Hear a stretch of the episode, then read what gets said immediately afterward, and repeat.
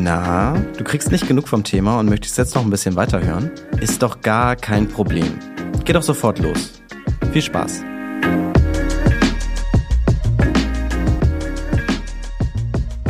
Hallihallo, lieber Daniel Eckert. Ähm, du bist mir direkt aus unserer Hauptstadt Berlin zugeschaltet und ich freue mich sehr, dass du dir für mich hier und heute die Zeit nimmst. Ja, hallo, schön dabei zu sein. Ja, du bist Wirtschafts- und Finanzjournalist bei der Welt und hostest genau dort auch mit ein paar KollegInnen von der Welt den Podcast Alles auf Aktien. Äh, manchen ZuhörerInnen wird das bestimmt schon aufgefallen sein, dass ich bei meinen Gästen öfter mal auf Menschen zurückgreife, die selbst einen Podcast haben. Das ist auch kein Zufall, weil ich das Medium an sich total super finde und Podcast ähm, auch als Informationsquelle nutze. Und daher bin ich über euren Podcast Alles auf Aktien gar nicht herumgekommen. Aber ich finde es sowieso eigentlich interessant, wie solche Projekte eigentlich immer starten, vor allem in so großen Medienhäusern wie Axel Springer, die ja erstmal nicht auf Audio spezialisiert sind und auch sich gerade total auf den aktuellen Medienwandel einstellen müssen. Wie kam es denn eigentlich zu der Realisierung von Alles auf Aktien und welche Rolle hast du eigentlich dabei gespielt? Also wir haben am Anfang eine Feststellung gemacht, nämlich dass es eine neue Generation von Anlegern gibt, die vor allen Dingen über Sparpläne, über diese Neo-Broker sehr interessiert sind an der Börse, aber die haben noch nicht ihre äh, Ansprechpartner, ihr, ihr Medium gefunden, um sich täglich zu informieren über das, was an der Börse, in der Finanzwelt und in der Wirtschaft insgesamt passiert. Und die Idee war dann einfach diese neue Generation, die Generation Sparplan oder die Generation ETF, auch anzusprechen, eben über dieses Medium, das ja hauptsächlich, äh, zumindest was damals so die 30-Jährigen ähm, anspricht, Podcast. Und dann haben wir innerhalb unserer Strukturen, wir sind ja eigentlich Printjournalisten, wir sind ja wir von der schreibenden Zunft haben wir halt uns überlegt, wie könnte man diesen Podcast aufbauen? Äh, was interessiert die? Hauptsächlich jungen Menschen, äh, die zum ersten Mal Geldanlage machen. Äh, was wollen die wissen? Was ist so unser, unser Bildungsauftrag? Und dann haben wir ja fast in so einer Guerilla-Aktion innerhalb von, von, von dem Medienhaus haben wir diesen Podcast auf die Beine gestellt innerhalb kurzer Zeit und dann mussten ja auch noch verschiedene Hosts dazukommen. Am Anfang waren wir zu zweit, aber wir haben dann festgestellt, wenn wir das zu zweit machen, dann ist es doch sehr schwierig, weil ja jeder, also es wird praktisch abends aufgenommen, mitten in der Nacht.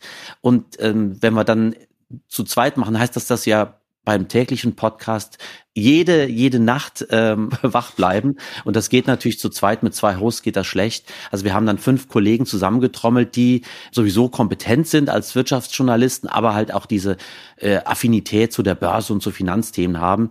Äh, und so sind wir jetzt fünf Hosts und äh, machen täglichen Podcast und vor allen Dingen haben wir jetzt diese, diese Community mit unseren Hörern, die auch ein, für uns als schreibende Journalisten ein tolles Erlebnis ist. Ja, du bist ja vor allem im Print zu Hause, hast ja selbst gesagt, du bist ja von der Zunft äh, des Schreibens ein, oder des handgeschriebenen Textes auf jeden Fall. Wie fiel dir denn eigentlich der Wechsel zum Audio? Weil ich kenne das auf jeden Fall, dass bei ganz vielen JournalistInnen, ähm, dass es gar nicht mal so leicht ist, wenn man erstmal so, erstmal nur geschriebene Texte im Kopf hat und sich dann auf Audio einstellen muss. Deswegen stelle ich mal die Frage im Stil von Markus Lanz, was hat das eigentlich mit dir gemacht? Was hat es mit mir gemacht? Das ist genau die richtige Frage. Also du stellst, wenn du Podcast machst, äh, fest, dass du von Anfang an im Dialog denkst. Ähm, wenn du als schreibender Journalist an einen Text rangehst, dann strukturierst du den und denkst äh, den als gesamte Struktur ähm, vom Ende her, was muss da Einstieg, Hauptteil, Schluss sein. Und ähm, beim Podcasten gehe ich, ich selber immer von einer Frage aus. Also was könnte das sein, was jetzt äh, jemand wissen will, der sich nicht wie ich als Finanzjournalist von morgens bis abends mit Finanzthemen beschäftigt. Und dann reden wir ja auch als zwei Hosts äh, miteinander. Also wir führen dann sowieso so ein Gespräch, ein eher lässiges Gespräch und da muss es auch nicht die immer diese Hoch- und Fachsprache sein, sondern du, du denkst auf einer viel, äh, ja, wie soll ich sagen, natürlicheren Ebene, ähm, als würdest du zu Hause am, am Küchentisch sitzen oder auf einer Party dich über diese Themen unterhalten. Das ist schon eine ganz schöne Umstellung, aber wenn du dich mal drauf einlässt, macht es auch journalistisch sehr viel Spaß, das so anzugehen. Ja, aber es ist natürlich auch ein bisschen stressig, ne? Du hast ja gerade erzählt, ihr ladet äh, täglich eine Folge hoch ähm, und da müsst ihr dann natürlich auch hochaktuell sein und ihr besprecht in jeder Episode ja auch immer das Thema des Tages. Hm, ich würde gerne mal das auch mal hier für diesen Podcast nutzen und zwar würde ich das ein bisschen ausweiten und dich fragen, wir sind ja jetzt erst vor kurzem, vielleicht nochmal als Information für die ZuhörerInnen, wir sind jetzt erst vor kurzem in ein neues Jahr geschlittert und das ist das Jahr 2023. Du hast dich ja vor allem mit dem Jahr 2022 näher beschäftigt als wahrscheinlich die meisten von uns. Was war eigentlich für dich allgemein das Thema 2022? Die Frage ist einfach zu beantworten. Also das Finanzthema des Jahres waren die steigenden Zinsen. Klar, die ähm, Voraussetzung dafür oder die Ursache, das war die Inflation, die ist stark angestiegen. Ähm, die hatte sich schon 2021 angedeutet, aber dann sind die Preise weiter hoch geblieben und es, es kam so eine Dynamik rein in die Inflation. Das wurde vielleicht auch teilweise dann ähm, anerkannt und, und sogar erwartet, dass das mit der Inflation weitergeht. Aber dass die äh, Notenbanken so stark äh, gegensteuern mit steigenden Zinsen, das hat wirklich keiner erwartet. Das, äh, da war ja viel mehr die Erwartung im Markt, also bei den, bei den Experten auch, dass die, dass die Notenbanken viel früher aufhören mit Zinserhöhungen, aber dass dann tatsächlich die amerikanische Fed oder die Europäische Zentralbank äh, immer weitermachen, den, das Geld immer weiter verteuern. Das war das Thema. Und das hat wirklich auf so vielen Ebenen ähm, Einfluss gehabt auf die Finanzmärkte, auf die Geldanlage, auch auf die Verbraucher, äh, wie man es vorher vielleicht ähm, nicht so erkannt hat. Ja, ich hatte gehofft, dass du das sagen wirst, weil das ist nämlich genau das Thema von, über das wir heute sprechen möchten, gemeinsam. Ich hätte noch gedacht, dass du vielleicht den Krieg in der Ukraine ansprichst, aber dass das vielleicht auch ähm, miteinander zusammenhängt und wie das zusammenhängt, werden wir hoffentlich im Gespräch nochmal besser verstehen. Aber es lohnt sich, glaube ich, zu Beginn erstmal noch ein paar grundsätzliche Fragen abzuhaken. Dann haben wir so erstmal direkt hinter uns. Ähm, also wenn wir über Inflation sprechen, dann wird ja auch immer von Zins, hast du ja auch gerade eben auch gesagt, Zins, Zinseszins oder auch vor allem vom Leitzins gesprochen. Was ist denn das eigentlich und wofür brauchen wir sowas in unserem Geldsystem? Ja, ist eine sehr gute Frage. Ist auch gar nicht selbstverständlich, dass es einen, einen Leitzins gibt. Ich bin ja studierter Historiker, also Bankkaufmann und Historiker. Und äh, dass es Zentralbanken gibt, die einen Leitzins festsetzen, ist ja gar kein so altes Phänomen. Also ein Zentralbanksystem mit Leitzinsen gibt es seit Anfang des 20. Jahrhunderts, zumindest in der westlichen Welt etabliert. Und vorher hat es auch ohne Zentralbank und ohne Leitzinsen funktioniert oder eben nicht funktioniert. Im 19. Jahrhundert gab es sehr viele Banken, die Banknoten gedruckt haben, die eigenes Geld ausgegeben haben. Und es gab eben nicht diese eine zentrale Bank, die alles koordiniert hat und bei der alles zusammengelaufen ist. Und man hat dann aber festgestellt, dass so ein Banksystem auch anfällig ist für, für Krisen, für Bankenkrisen, dass dann Vertrauenskrisen zustande kommen.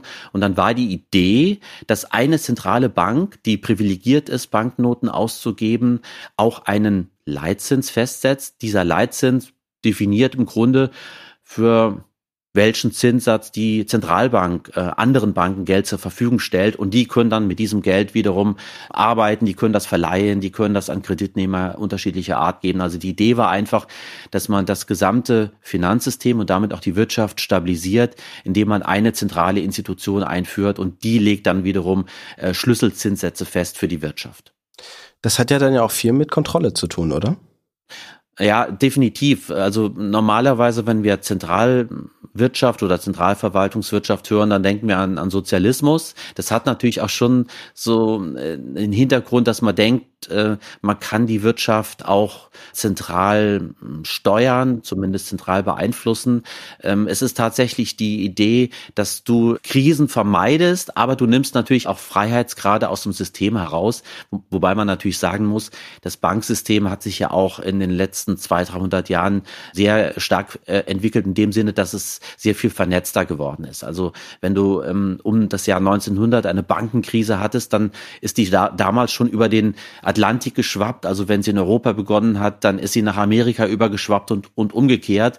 Und wenn du dann keine Institution hast, die da zentral versucht, das System zu stabilisieren, dann kannst du äh, Probleme bekommen. Aber ja, so gefragt, absolut. Es ist der Versuch, auch von, von staatlicher Seite aus äh, Kontrolle auszuüben auf die Geldschöpfung.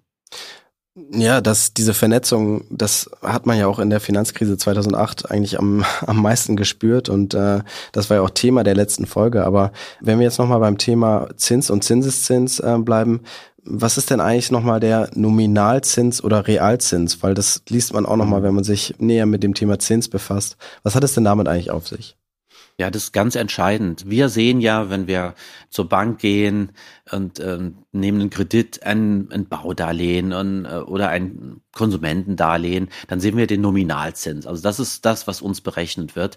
Oder umgekehrt auch der Dispozins. Das ist der, der Nominalzins, der uns dann in Rechnung gestellt wird. Realzins ist, wenn du das in Relation setzt zur Inflationsrate. Also nehmen wir jetzt mal an, ich bekomme auf Tagesgeld ein Prozent oder zwei Prozent, dann hört sich das erstmal gut an. Das ist der nominale Zins, der mir als äh, Sparer bezahlt wird. Aber ich habe ja auch das Ganze in einem bestimmten Medium, nämlich meinem Geld, meiner Währung. Und das hat eine Kaufkraft. Diese Kaufkraft kann aber schwinden. Wenn jetzt also die Inflation bei zehn Prozent liegt, dann hätte ich dann zwar zwei Prozent Zins, den ich nominal bekomme, aber davon geht dann kaufkraftmäßig nochmal an die zehn Prozent ab und dann hätte ich also einen Realzins von minus acht Prozent. Realzins als also die Differenz zwischen dem Zins, den ich bekomme und das, was an Kaufkraft äh, mein Geld verliert. Und momentan, wenn wir uns die momentane Situation anschauen, wir haben ja jetzt noch eine Inflationsrate von acht Prozent, dann hätte ich tatsächlich, selbst wenn ich zwei Prozent Zins bekomme, sechs Prozent verloren, was dann unterm Strich mir an, an Kaufkraft weniger bleibt, obwohl ich einen nominalen Zins bekomme. Ja, die acht Prozent sind natürlich Stand Januar 2023. Ähm, aber für mich stellt sich jetzt nochmal die Frage, wenn ich jetzt ja, höre Leitzins und Realzins, Nominalzins, wie genau hängt denn das eigentlich mit Inflation zusammen und was ist Inflation überhaupt? Ja, Inflation ist ein viel komplexeres äh, Phänomen, als man denken könnte. Manche sehen ja in Inflation einfach die Veränderung der Geldmenge. Das ist aber nochmal ein eigenes Thema. Aber wie wir als Normalos Inflation verstehen, ist es erstmal die Veränderung der Verbraucherpreise. Und diese Veränderung der verschiedenen Preise, die muss natürlich irgendwie erfasst werden. Und das ist die große Herausforderung bei der äh, Inflationsstatistik. Wie bekomme ich eigentlich raus, was so in einem Land, was in einer Volkswirtschaft so das äh, durchschnittliche Inflationsniveau ist oder wie, wie stark sind die Verbraucherpreise gestiegen in einem bestimmten Zeitraum.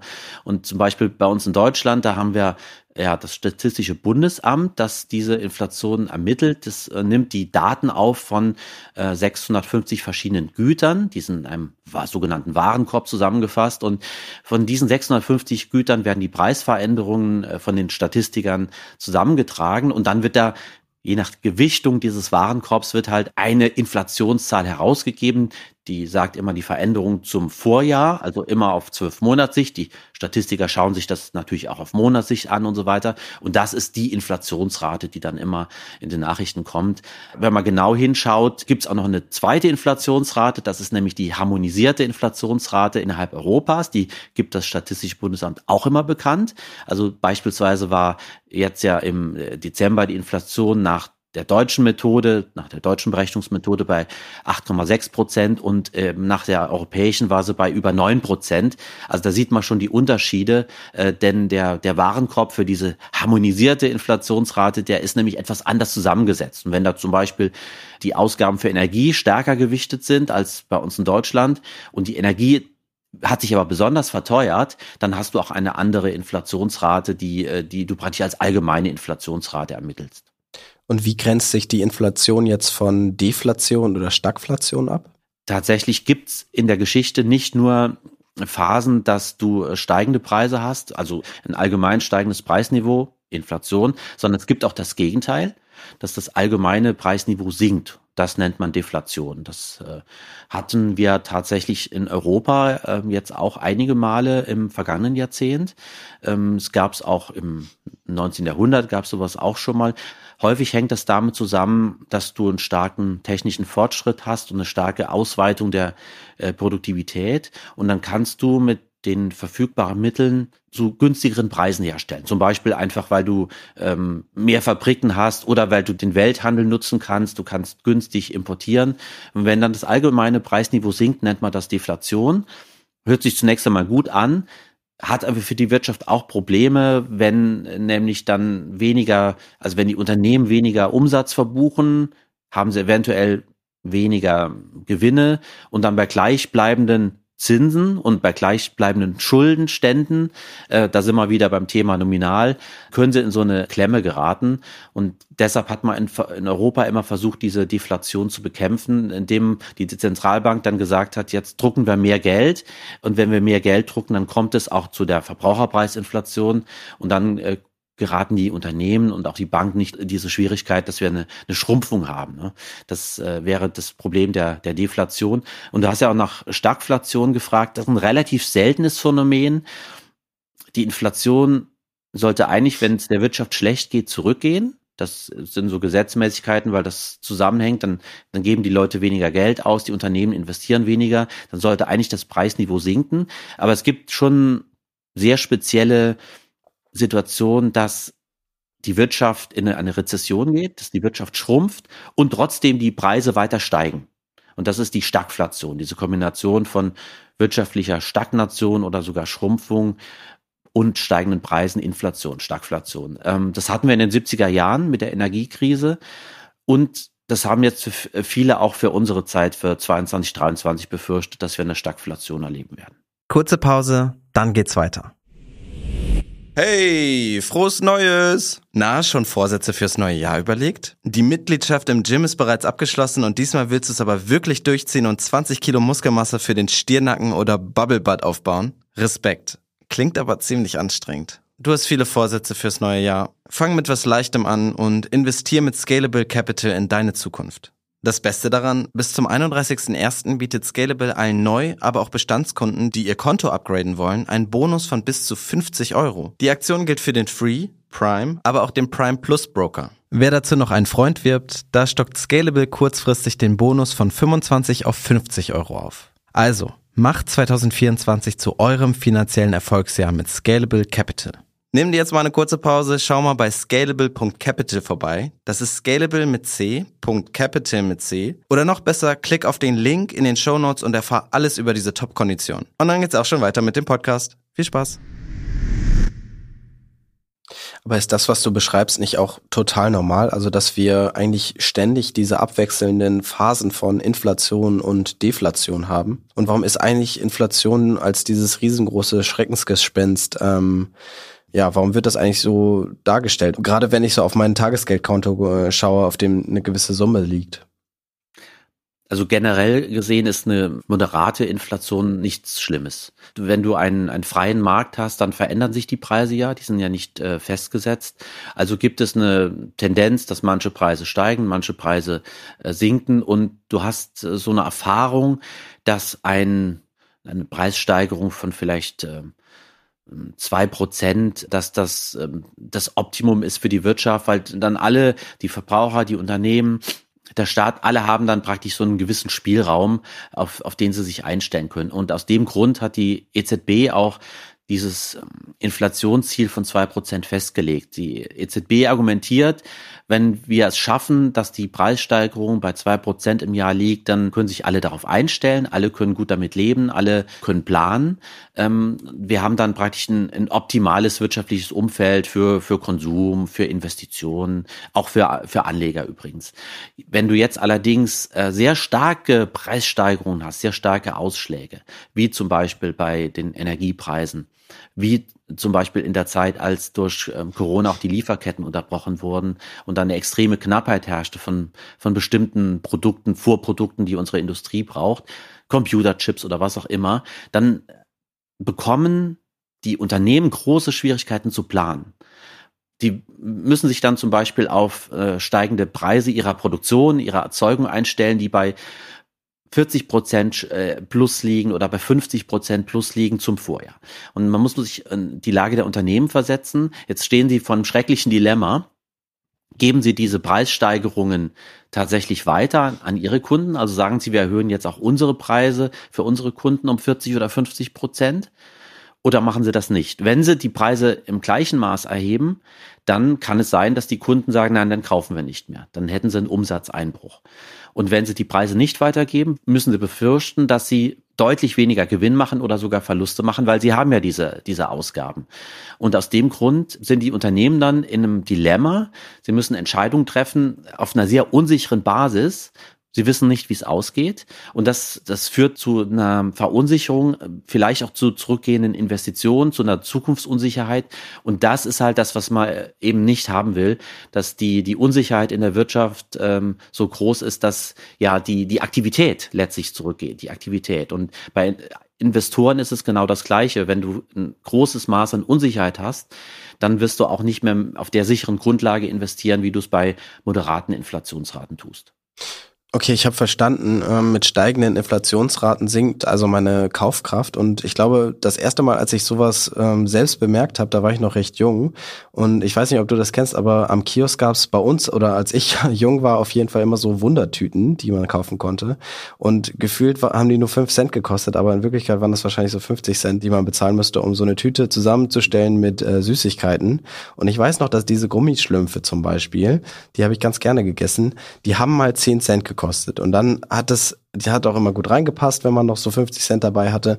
Irgendwann war der aber 15 Cent teuer und dann irgendwann 20 Cent. Das weiß ich alles noch. Das ist alles während meiner Jugend passiert. Mittlerweile ist der Schlumpfpreis bestimmt explodiert. So nah bin ich da leider nicht mehr dran an der Preisentwicklung.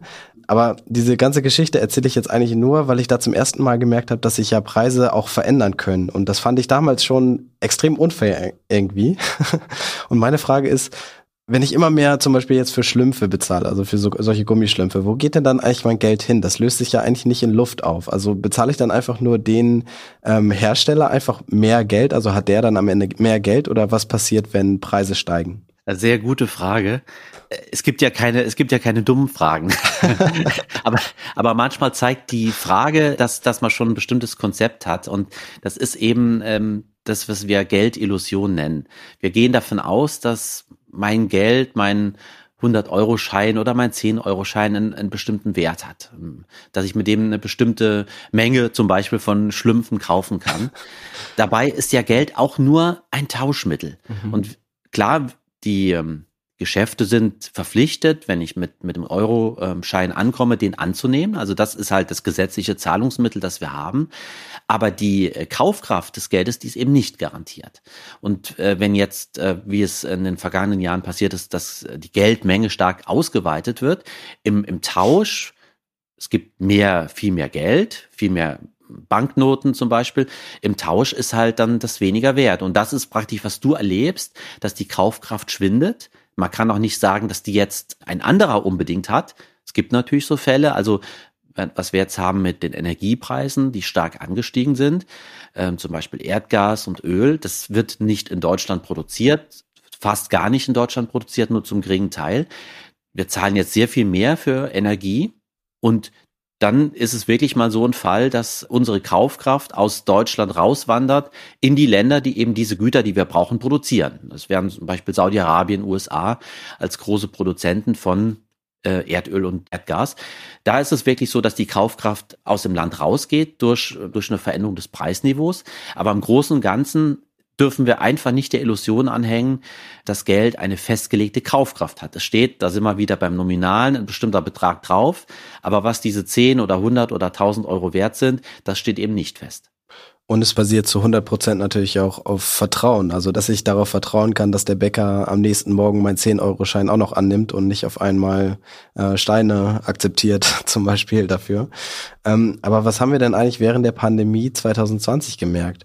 Ähm, also hat sich dieses ständige Zuhause-Sein, hatte das eigentlich einen Effekt auf Angebot und Nachfrage und somit ja scheinbar dann ja auch auf die Inflationsraten?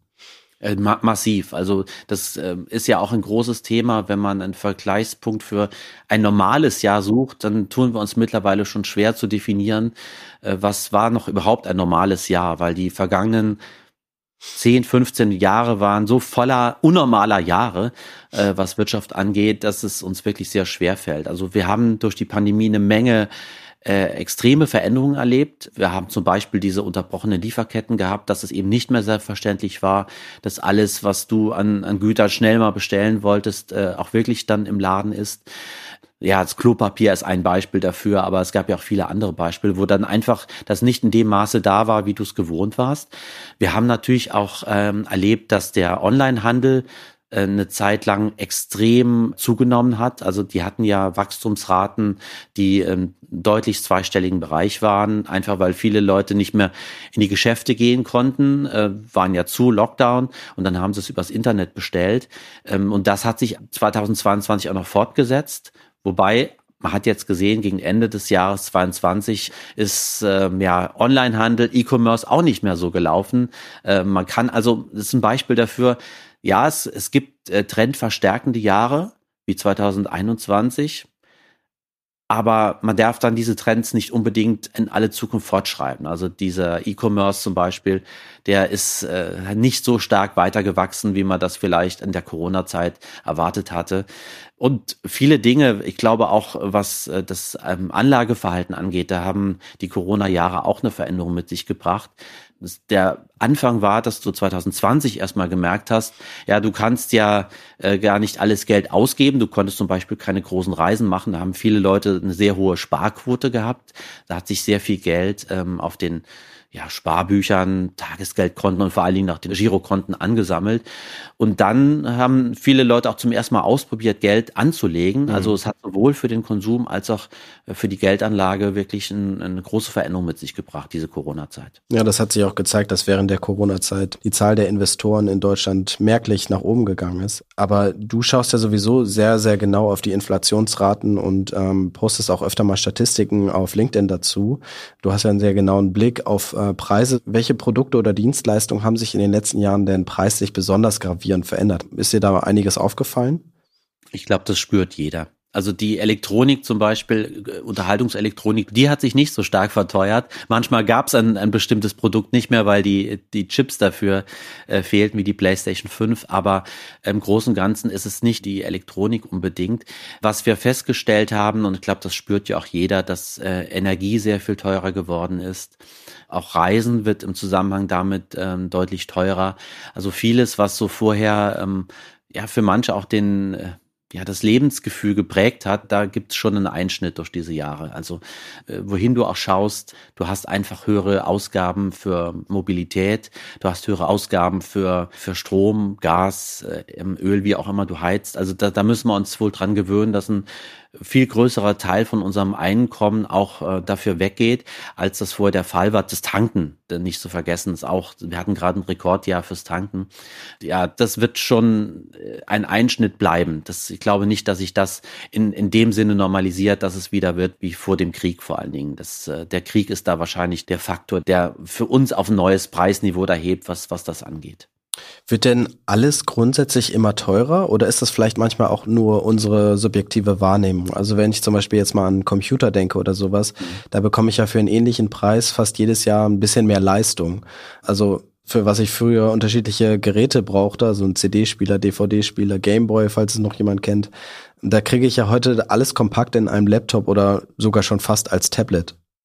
Das ist ein sehr spannender Punkt. Also das äh, Institut der deutschen Wirtschaft, das macht immer eine interessante Auswertung. Sie nehmen nämlich die durchschnittlichen Löhne, die normalen Löhne und schauen, was kann ich mir für eine Lohnminute oder ein, ähm, eine durchschnittliche Lohnstunde kaufen. Und wenn du wirklich das vergleichst, äh, zum Beispiel mit den 80er Jahren oder mit den 60er Jahren, dann stellst du fest, dass ein Normalverdiener in Deutschland sich von seinem normalen Lohn sehr viel mehr leisten kann, als das in der 80er oder äh, 60er Jahren der Fall war. Das ist insofern überraschend, weil ja manche auch die gute alte Zeit glorifizieren und denken, ja, ja so damals hatte eine äh, Mittelstandsfamilie in Deutschland viel höheres Lohnniveau und es, es war alles einfacher.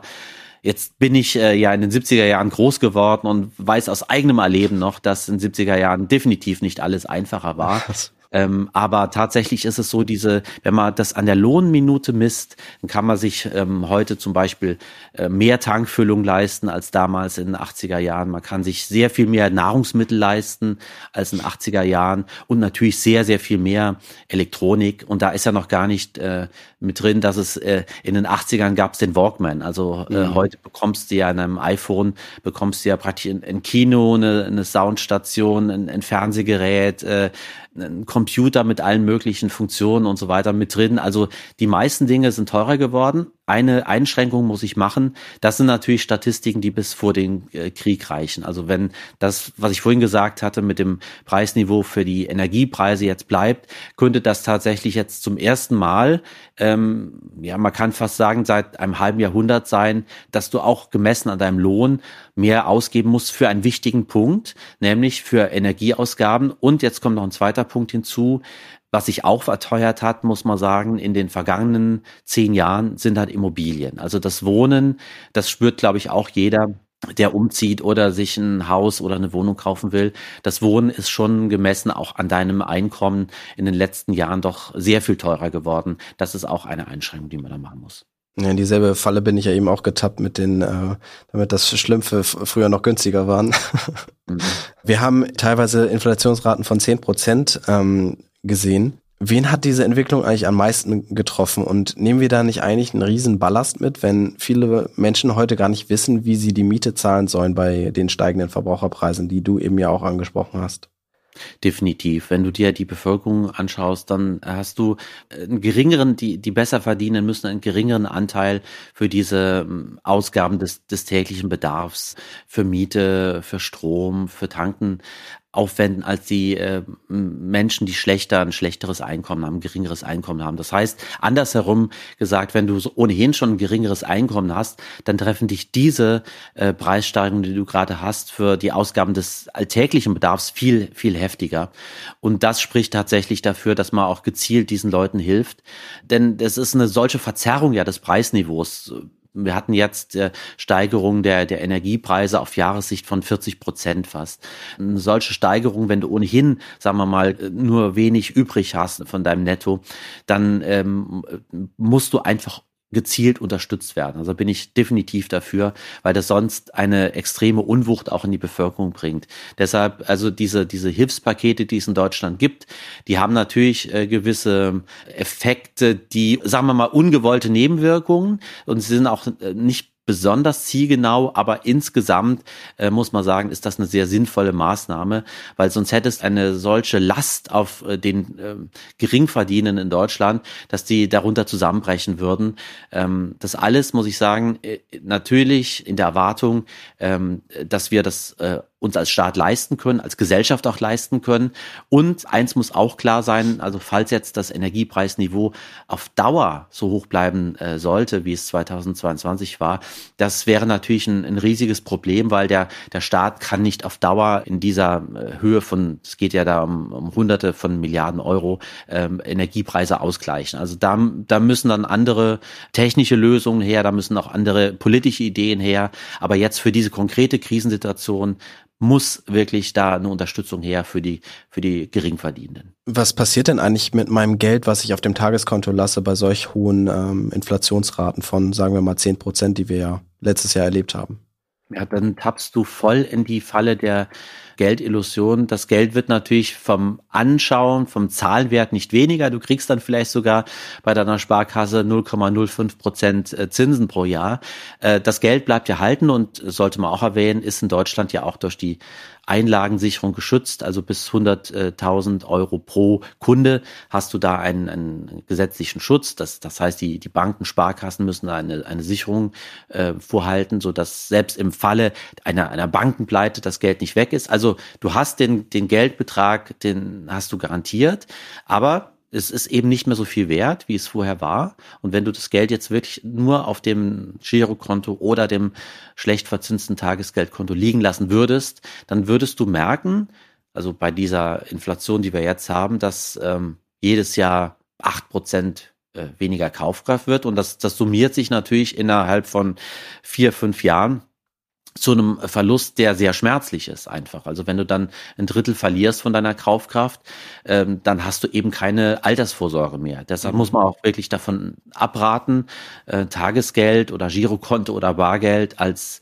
als Altersvorsorge zu betrachten. Das ist einfach, das ist kein Vermögensaufbau, das ist kein, keine Geldanlage, keine Vorsorge. Und selbst wenn die Inflationsrate äh, jetzt wieder zurückgehen würde, das, das hoffen wir alle, dass sie nicht bei acht Prozent bleibt, ähm, selbst wenn sie dieses Jahr zum Beispiel nur bei drei Prozent ist, summieren sich dennoch diese Kaufkraftverluste auf, auf wirklich erschreckende Summen, wenn du es über längere Zeit einfach liegen lässt. Und ich meine, Kaufkraft hängt natürlich auch extrem oder ist ein ganz, ganz wichtiger Faktor für die spätere Rente. Also das Geld, was ich heute anspare, soll im besten Fall natürlich eine höhere Kaufkraft haben, als, als es heute hat.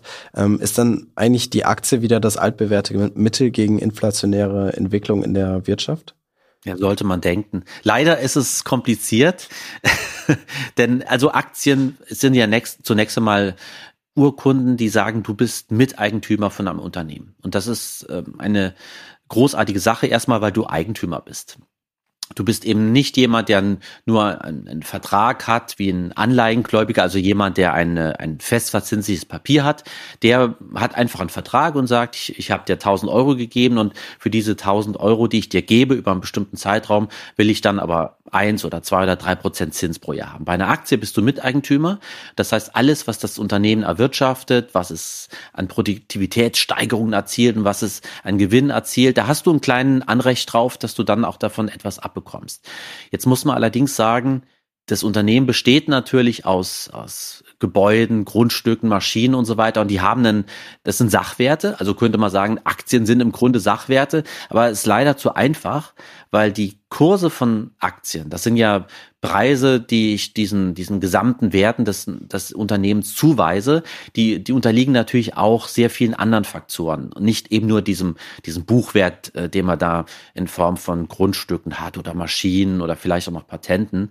Und in diesen Aktienpreis, der letztlich dein Vermögen dann als Aktionär ausmacht, da fließen halt eben auch sehr viele andere äh, Faktoren ein, zum Beispiel das, das Zinsniveau oder die Konjunkturerwartung oder das Vertrauen in der Wirtschaft, da sind wir wieder beim Thema Inflation. Was macht das alles? Und deshalb schwanken halt Aktienkurse sehr stark.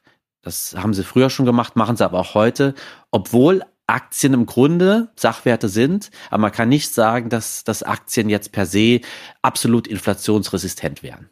Aber Abgesehen jetzt mal von der langfristigen Geldanlage oder vielleicht beides zusammen, also wie kann ich mich als Verbraucher eigentlich gegen steigende Preise wehren? Man merkt es ja im Supermarkt zum Beispiel total. Also für einen 30 Euro Einkauf zahlt man auf einmal 50 Euro und mehr. Was kann ich da eigentlich tun dagegen? Ich muss sagen, dass du als Verbraucher relativ wenig tun kannst. Mhm. Du kannst natürlich auf ein anderes Produkt ausweichen und sagen, dann nehme ich halt nicht mehr die Marken, sagen wir mal Nuss-Nougat-Creme. Ich nenne jetzt bewusst nicht die die Marke, sondern ich nehme halt eine Eigenmarke von meinem Supermarkt und äh, kaufe halt eben nicht mehr das teure Produkt. Äh, tatsächlich sind aber auch gerade diese Eigenmarken von den, den Handelsketten äh, besonders teuer geworden. Das waren die Preissteigerungen teilweise sogar äh, stärker als bei den äh, Markenprodukten. Klar, die Markenprodukten hatte, die hatten vorher schon ein höheres Niveau und dann sind sie nochmal vielleicht 20 Prozent oder so teurer geworden. Die Eigenmarken sind dann aber vielleicht um 30 Prozent oder 40 Prozent teurer geworden. Also der Verbraucher kann ausweichen und, und dadurch Signale senden. Nein, diese extreme Preissteigerung mache ich nicht mit. Aber man muss sagen, es äh, funktioniert bei manchen Produkten man kann auch in, in einen Käuferstreik treten, dass man sagt, dann kaufe ich eben mir kein neues Auto, beispielsweise. Und bei vielen Sachen funktioniert das vielleicht, aber es funktioniert eben längst nicht bei allem. Und ja, äh, Energie am Ende, schwierig. Genau. Ja, also äh, 100 Euro sind halt 100 Euro und ich kann sie nur einmal ausgeben. Auch wenn manche App-Anbieter, so Buy Now Pay Later Anbieter sagen, das, das geht anders, aber es, es bleibt dabei, ich kann halt meinen netto nur einmal ausgeben und deshalb der Verbraucher kann in, in einen Streik treten und sagen so nicht, aber es ist insgesamt schwierig, da jetzt als äh, Verbraucher etwas gegen zu machen gegen die hohe Inflation. Ja, das ist ja kein sehr, sehr schöner Ausblick, muss ich sagen. Aber ich glaube, durch seinen Konsum kann man ja doch schon nicht nur was Nachhaltigkeit angeht, sondern halt auch, wie du sagst, ja auch bei der Inflation, dass man da seine Spuren hinterlässt oder auch vielleicht zeigt, hey, das lassen wir uns nicht, lassen wir nicht mit uns machen. Ähm, aber ja, wenn es dann um Energie geht zum Beispiel, da kann man ja nicht sehr viel machen. Also das genau. brauchen wir ja nun alle da. Du hast nun mal eine Gasheizung oder eine Ölheizung oder eine Wärmepumpe, dann brauchst du Strom. Ähm, du kannst den, früher konntest du zum Beispiel bei Strom ja auch ähm, viel sparen, indem du den Anbieter gewechselt ja. hast. Viel, viele haben das einmal pro Jahr gemacht und dann auch noch Bonuszahlungen mitgenommen.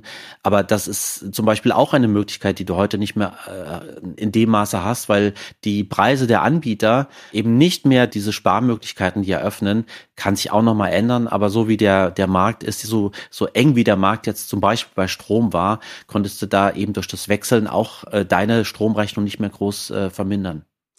Ja, um jetzt nicht ganz negativ aus diesem Gespräch rauszugehen. Ähm, ich habe ja eingangs dich nach dem Thema 2022 gefragt und ich würde jetzt gerne mit einer Prognose dieses Gespräch beenden. Und zwar, wir haben viel über Inflation gesprochen und mich würde mal interessieren, was glaubst du, könnte das Thema 2023 werden? Hoffentlich positiv. Ähm, erwarten wir sinkende Inflationsraten oder denkst du, es, es wird noch viel schlimmer und das war nur the tip of the iceberg, wie der Amerikaner zu sagen pflegt? Mhm. Ähm, das Jahr 2023 hat ja schon mit einer positiven Überraschung begonnen. Also die Börsen ähm, sind zum großen Teil im Plus und das hat auch einen Grund, der tatsächlich direkt mit unserem Thema zusammenhängt.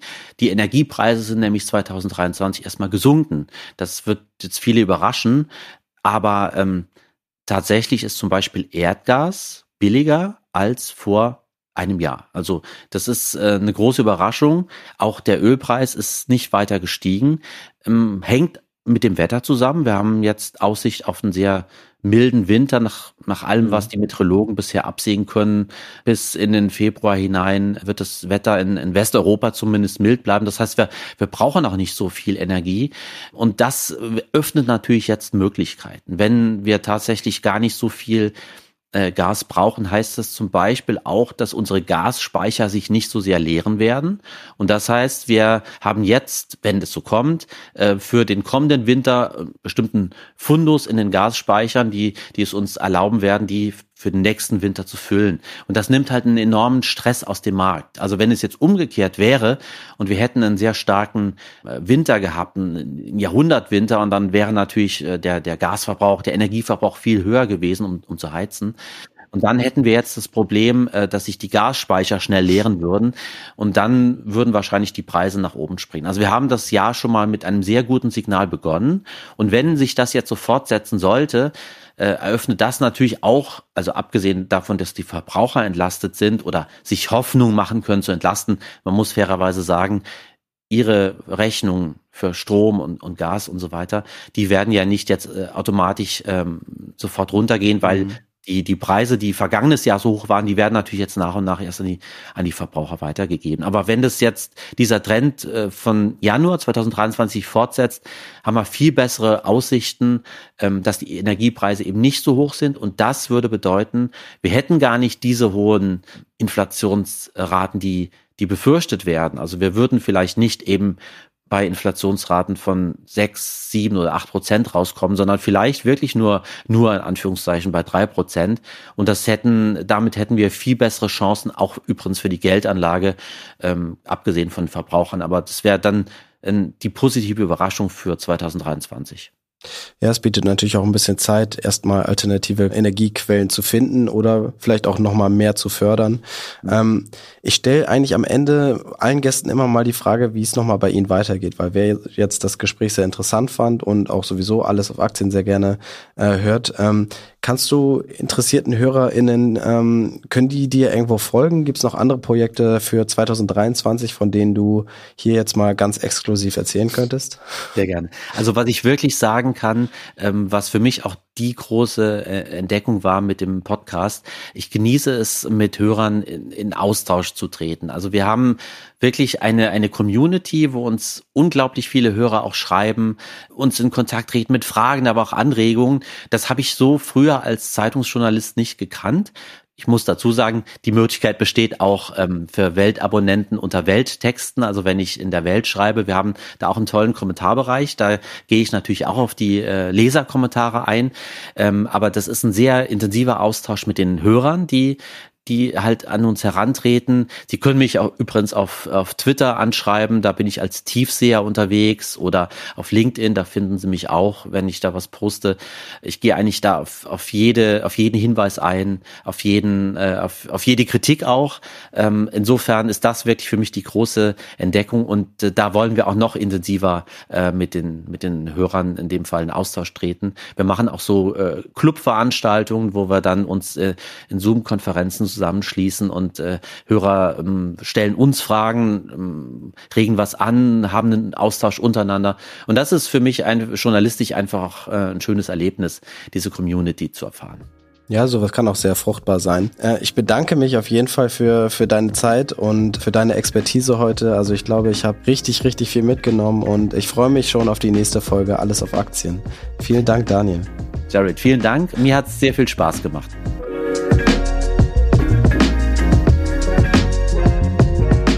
Expedition Interview ist ein Mint Original Podcast. Idee, Moderation und Produktion Jared Schmidtke. Schnitt Yoshimi Saravia. Für mehr feinen Content folgt uns auf Instagram, TikTok oder LinkedIn.